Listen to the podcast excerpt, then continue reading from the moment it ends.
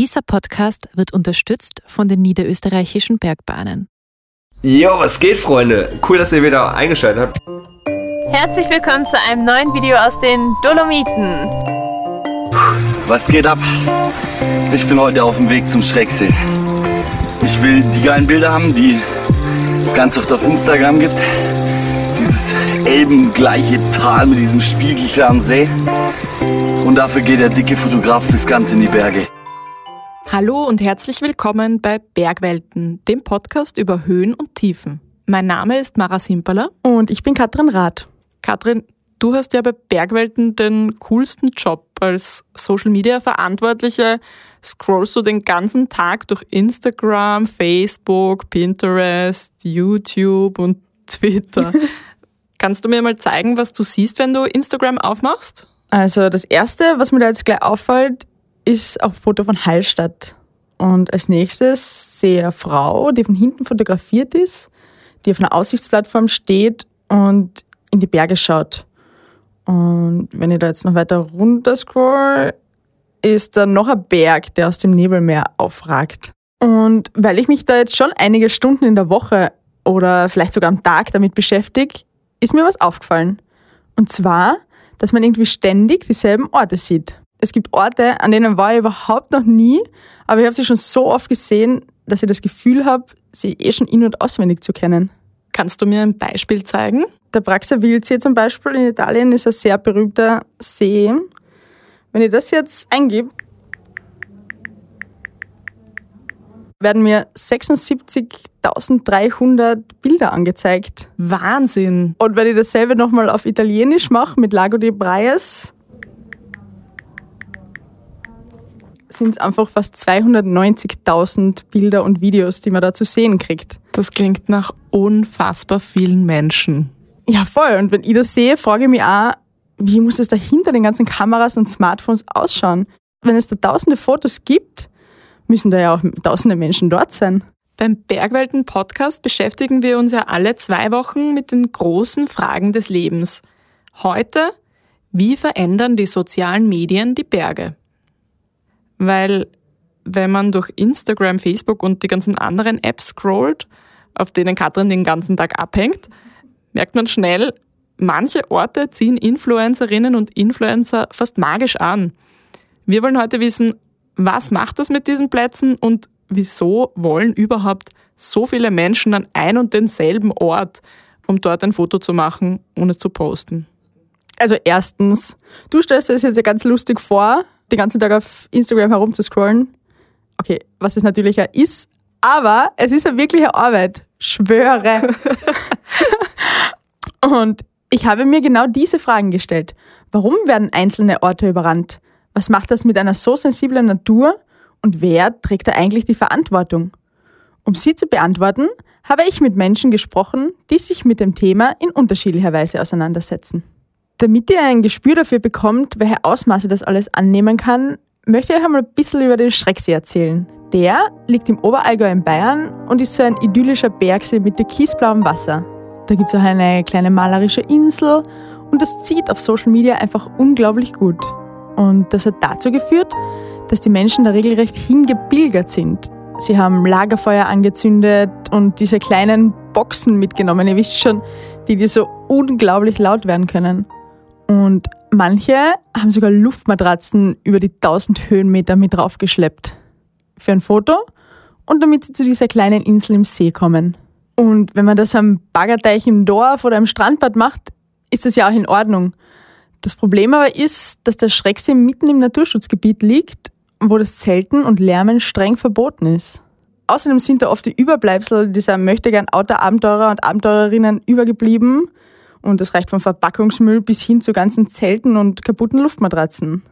Für die Natur dort war das natürlich eine Katastrophe. Und deswegen hat die Alpinpolizei 2018 damit begonnen, verstärkt zu kontrollieren. Und es hat auch Strafen gehagelt. 30 Anzeigen hat es seitdem gegeben und die Strafen sind saftig. Zwischen 300 und 500 Euro muss man bezahlen. Das Problem, dass Menschen an einen Ort pilgern, tritt aber nicht nur am Schrecksee auf. Orte, die mir zum Beispiel ständig unterkommen, sind eben, wie wir vorher schon gesehen haben, der Praxer Wildsee oder auch die Seiseralm. Das ist auch unter YouTuberinnen und Influencern kein Geheimnis. Ihr könnt es euch nicht vorstellen. Da war sehr, sehr viel los. Wie gesagt, wir waren zum Sonnenaufgang dort und das war die Hölle los. Also wir dachten, wir wären alleine, können nur Fotos machen, Videos, bla bla und vielleicht den Tag dort verbringen, aber es war so viel los. Und weil ich jetzt wissen wollte, wieso alle auf Instagram immer dieselben Bilder posten, habe ich jemanden gefragt, der das professionell macht.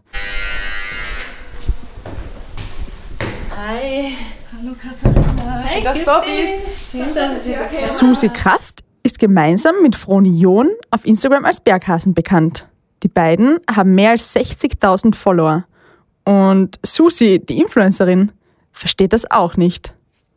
wir urteilen jetzt nicht über andere Instagrammer, die gerne an so einen Ort gehen und halt das klassische Foto machen, das schon x tausende Male existiert.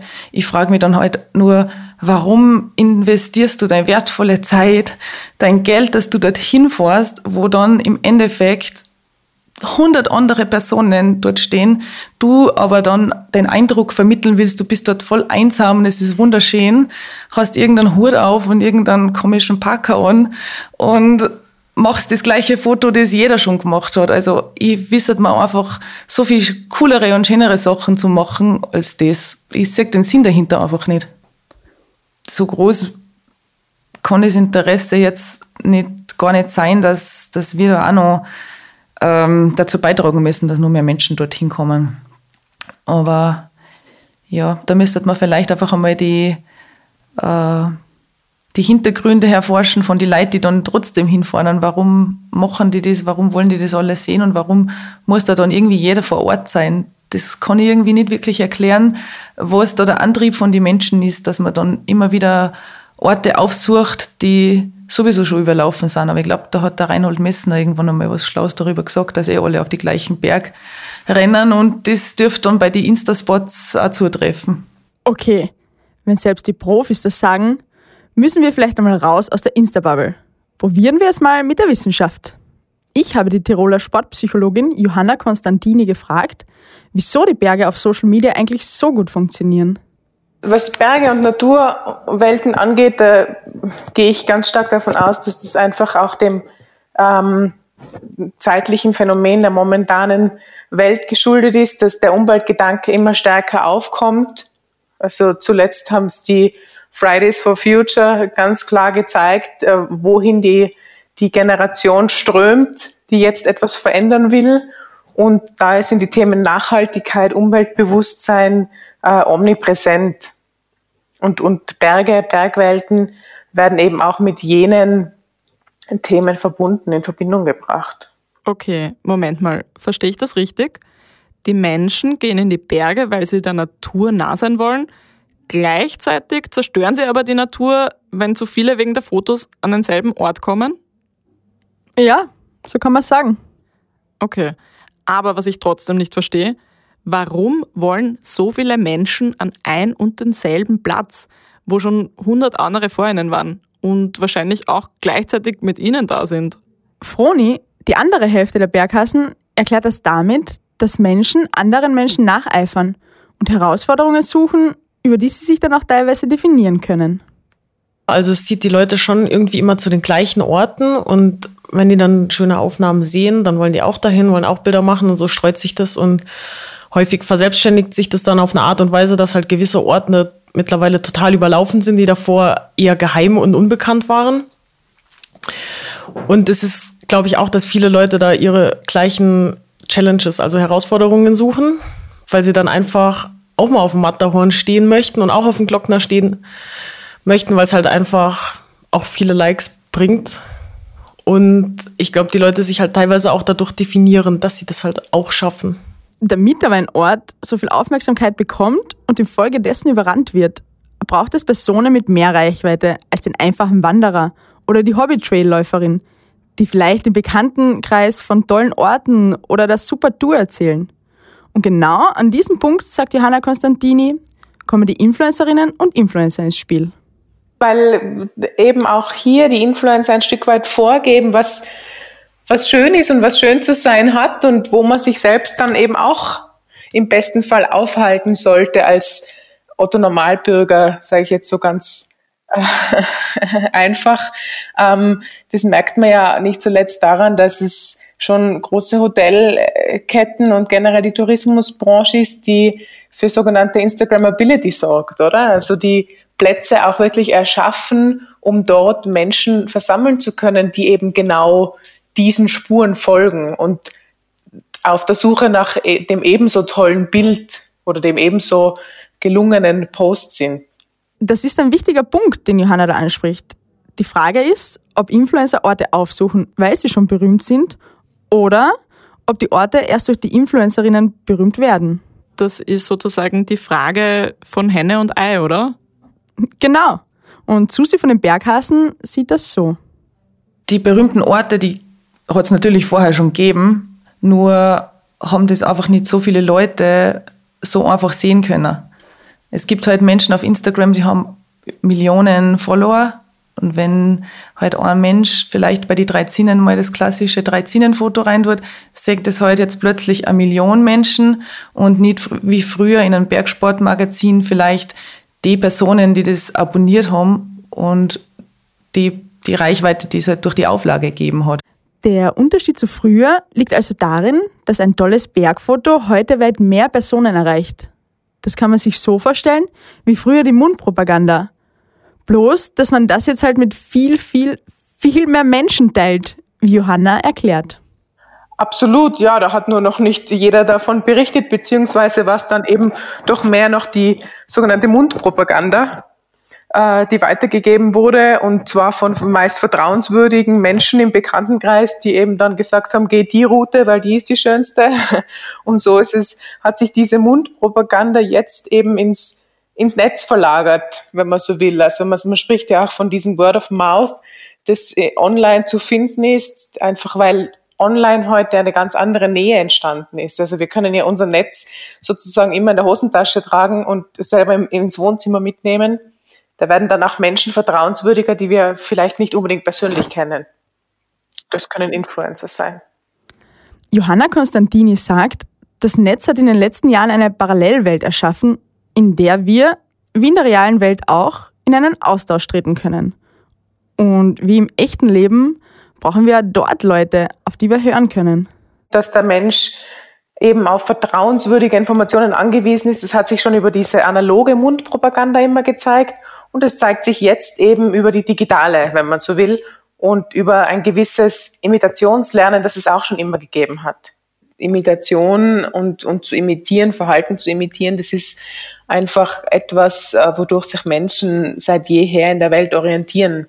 Und früher haben sie das dann eher anhand von anderen Menschen getan, die sie kannten und äh, die für sie vertrauenswürdig waren. Und diese Vertrauenswürdigkeit, die strahlt heute vielfach auch das Netz aus und dahingehend auch Personen, die man eben nicht äh, persönlich kennt, aber die eben dadurch, dass sie immer verfügbar sind und ansprechbar sind und in einen Austausch gehen, auch wenn der digital ist, äh, trotzdem Nähe suggerieren. Und deswegen pilgern die Leute auch heute zu den gleichen Plätzen. Also wenn man es jetzt ganz runterbrechen müsste auf das Grundlegendste, dann ist es äh, auch ein Sicherheitsthema. Also da war schon mal wer, da kann man sich dran orientieren, an einem Verhalten, an einem vorgegebenen. Also Influencer schaffen es ja, wenn sie es gut machen, dass sie Erlebnisse erschaffen, die manche Menschen so noch nicht erleben durften, aber in denen das eine gewisse Sehnsucht danach erweckt. Und das ist ja dann im Prinzip das Ziel. Manche Orte, die früher nur die Einheimischen gekannt haben, werden durch Social Media quasi über Nacht berühmt. Das ist aber nicht nur für die Natur eine Belastung, sondern kann auch richtig gefährlich werden. Susi kennt da ein Beispiel. Am Königssee gibt es da einige Plätzchen, wo früher eher die Einheimischen halt zum Entspannen hingegangen sind. Und mittlerweile äh, muss man sich da fast anstellen, dass man an den Ort noch hinkommt. Da gibt es so Kumpen, wo man halt direkt über den Königssee quasi baden kann und halt so schaut. Ich war persönlich selber noch gar nicht da. Ich glaube, die Froni war auch noch nie da. Aber da hat es in den letzten Jahren immer sogar Rettungseinsätze gegeben. Es ist letztes Jahr oder vor zwei Jahren jemand verstorben dort, weil er nicht mehr rausgekommen ist aus dem, aus dem Sog von dem Wasser zum Beispiel, weil die Leute legen sie dann auch rein, leicht bekleidet äh, für das coolste Instagram-Foto. Und das finde ich halt bei uns in der Umgebung rund um Salzburg ist das sicher das krasseste Beispiel ähm, von einem sehr gehypten Ort, der aber sicher auch über Instagram ähm, ja, die größte Bekanntheit erlangt hat. Worüber Susi da spricht, ist ein tragischer Unfall, der im April 2019 passiert ist, wo zwei 21-jährige Touristen vom Wasser immer weiter in die Gumpe gezogen wurden und dadurch ertrunken sind. Und trotzdem zieht es da immer noch Leute an genau diesen Ort, um genau das Foto zu schießen, das es ja eh schon hundertmal gibt. Und eine Sache müssen wir jetzt schon auch noch ansprechen. Das sind ja nicht immer die Influencerinnen und Influencer, die einen unbekannten Ort entdecken, sondern manchmal sind ja die Tourismusregionen selbst dahinter, mehr Leute zu sich zu locken. Und das kann dann aus dem Ruder laufen, sagt Susi. Es gibt auch Beispiele, wo solche Insta-Spots wirklich von Tourismusregionen künstlich geschaffen werden, eben genau damit so ein Auflauf provoziert wird. Ich kenne ein Beispiel von uns daheim im Ort, das mich wirklich wütend macht und viele von meinen Freunden auch. Das ist die Himmelsleiter am Donnerkogelklettersteig. Von dieser Leiter habt ihr sicherlich schon gehört oder auch Fotos gesehen. Sie erstreckt sich über 40 Meter Länge über eine Schlucht und richtig fotografiert schaut es tatsächlich so aus, als würde man in den Himmel steigen. Gleichzeitig handelt es sich dabei aber wohl um eines der umstrittensten Klettersteigprojekte in Österreich. Es ist unglaublich, was sich da mittlerweile abspült und wer da all darauf klettert, nur damit er so ein sinnloses Foto kriegt, was es eh schon zehnmal gibt. Der Klettersteig und der Berg, die waren vorher perfekt. Also das war eine coole Tour. Da ist man als Einheimischer gerne hingegangen. Das war okay, so wie es ist. Aber dann ist das zusätzliche Feature geschaffen worden, was im Grunde weder den Klettersteig irgendwie anspruchsvoller macht, aufwertet oder irgendwas, sondern einfach nur, damit man sich dort inszenieren kann. Und das ist mittlerweile auch total viral gegangen und ist auch schon so ein Insta-Spot mittlerweile geworden, ähm, wo ich ähm, auch das Gefühl habe, dass einfach die Region, vielleicht auch das Skigebiet, weil man kann den, den Klettersteig auch über einen Lift erreichen, einfach speziell so einen Spot geschaffen haben, eben genau damit dort lauter Leute kommen. Und weil man weiß, über Social Media und über Instagram oder Magazine verselbstständigt sich das Foto oder das Image einfach extrem schnell. Und genau das ist passiert. Also die Himmelsleiter, die gibt es noch nicht lange, aber wenn man mittlerweile Gosaukam oder Dachstein West eingibt, dann ist jedes dritte Foto so ein Foto von der, von der Leiter, wo sie die Leute mittlerweile, keine Ahnung, in Kleideln aufhängen, knockert aufhängen. Ich denke, warum muss ich in unserer Natur einfach so künstliches Element noch auf einen schönen Berg hinmauern, nur damit einfach, ja, damit die Reichweite kriege. Okay, und wer ist jetzt eigentlich schuld an dem Ganzen und was kann man dagegen tun? Das erzähle ich dir gleich nach einer kurzen Pause. Wenn ihr noch mehr Geschichten aus den Bergen hören wollt, legen wir euch an dieser Stelle einen Podcast der niederösterreichischen Bergbahnen ans Herz. Rausgehen. Der Podcast, in dem Fritz Hutter in jeder Folge die niederösterreichischen Berge erwandert. Zum Beispiel erkundet er den Schaukelweg in Mönchkirchen, gemeinsam mit dem Liftbetreiber Gerald Gabauer. Rausgehen findet ihr auf Apple Podcasts, Spotify oder wo ihr sonst eure Podcasts hört. Willkommen zurück beim Bergwelten Podcast. Wir haben nun gehört, warum so viele Menschen den Influencerinnen und Influencern nachahmen. Jetzt stellt sich natürlich die Frage, wer ist verantwortlich, wenn so viele Leute an ein und denselben Ort kommen und wenn die dort vielleicht auch noch gefährliche Dinge machen? Die Sportpsychologin Johanna Constantini ist der Meinung, dass man Influencer zur Verantwortung ziehen darf, beziehungsweise dass sie sich zumindest ihrer Verantwortung bewusst sein müssen. Da fragen sich ein paar von euch jetzt sicher, was ist aus der Eigenverantwortung geworden und ist nicht jeder für sich selbst verantwortlich und kann entscheiden, wo man sich gerne aufhalten würde? Natürlich ist jeder für sich selbst verantwortlich, aber wenn es so einfach wäre, dann würden eben diese Phänomene nicht äh, aufkommen. Also denke ich schon, dass man Influencer da in, in die absolute Verantwortung nehmen darf, weil Influencer heute einfach, wie der Name schon sagt, Einfluss auf ganz viele Menschen, auf ganze Generationen nehmen können und damit auch deren Verhalten natürlich irgendwo ähm, mit beeinflussen. Spielt man den Ball jetzt allerdings zu den Influencerinnen und Influencern, wird schnell klar, dass die nicht für alles zur Verantwortung gezogen werden wollen. Besonders, wenn es darum geht, wie viel sich Menschen am Berg zutrauen und wenn sie sich sogar in Gefahr begeben. Da appelliert Froni von den Berghasen stark an die Eigenverantwortung von Followern. Also wir sehen das, dass die Leute von uns erwarten, dass wir da mit gutem Beispiel vorangehen und im Grunde genommen alles perfekt machen. Und eigentlich, dass wir das Denken für alle anderen mit übernehmen, aber das ist halt einfach nicht möglich. Das ist halt irgendwo auch das Interessante am Bergsport, dass halt da nicht alles sicher und abgesichert ist. Da ist halt immer irgendwo das Restrisiko, was mitgeht, was du, wo du dich auch nicht absichern kannst dagegen. Und das macht es ja irgendwo auch spannend, aber da muss halt jeder für sich selbst die Verantwortung übernehmen. Wenn ich draußen am Berg unterwegs bin, dann muss ich wissen, wo ich meine Schritte hinsetze und das kann mir niemand abnehmen. Sei denn, ich habe einen Bergführer.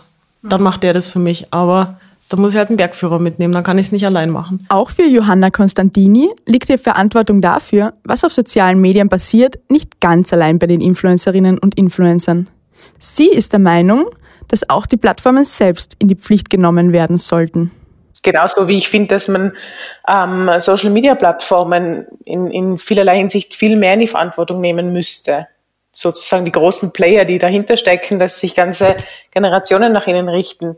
Das fängt mit, mit der, der weltpolitischen Berichterstattung an und geht bis ins Kleinste zu den regionalen Nachrichten. Also da, das sind einfach neue Mächte sozusagen. Naja, aber bis auf der Ebene was passiert, muss man wahrscheinlich lange warten. Stichwort Fake News. Da hast du wahrscheinlich recht.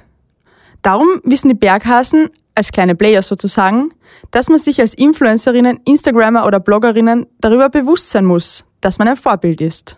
Susi erklärt die Vorgehensweise auf ihrem Account. Wir stellen uns persönlich schon auch oft die Frage, was, was ist unsere Aufgabe, beziehungsweise was können wir als Blogger, als Instagrammer tun und was liegt in der Verantwortung von jedem Einzelnen, der unsere Inhalte konsumiert. Und ich glaube, da muss man ganz strikt auch irgendwo trennen, was können wir wem sagen und wo ist die Einzelverantwortung von jedem Leser einfach gefordert. Und genau dieses Verhalten und das Wissen um die eigene Verantwortung sind es, was laut Johanna einen verantwortungsvollen Umgang mit der eigenen Reichweite ausmacht. Aber ich denke, das wünschenswerte Verhalten von Influencern setzt immer dort an, wo eben dieses Bewusstsein dafür da ist, dass sie heute die, die Idole ganzer Generationen bilden und Meinungsbildner sind und das in, in vielerlei Hinsicht. Die Berghasen posten keine Fotos, die sie selbst schon hundertmal auf Instagram gesehen haben, beziehungsweise fahren sie auch überhaupt nicht an Orte, die bereits überlaufen sind. Immerhin geht es ihnen mehr um den Bergsport an sich als um Landschaftsbilder.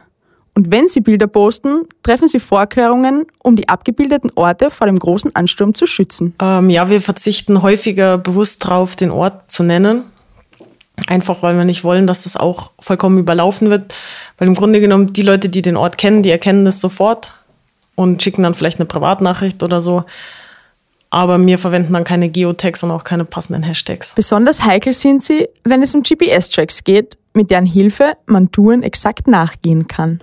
Es schreiben uns immer wieder, nachdem wir eine Tour veröffentlicht haben, an, habt ihr bitte den GPS-Track für uns? Und deswegen ist schon sehr kritisch. Und ja, wir veröffentlichen GPS-Tracks allein, weil es einfach fürs Auge und für die Orientierung gut ist, wenn man einfach die, den Routenverlauf auf der Karte sieht, auf einer digitalen Karte. Aber wir veröffentlichen einen GPS-Track nicht, weil ich den auf meine Uhr spüle und dann blind nachlaufen kann.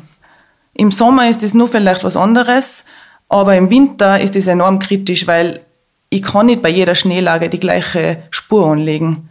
Da kann sich innerhalb von ein paar Tagen so viel ändern und die GPS-Tracks, die sind oft alt, die sind vielleicht vom letzten Jahr, vor drei Jahren, vor vier Jahren.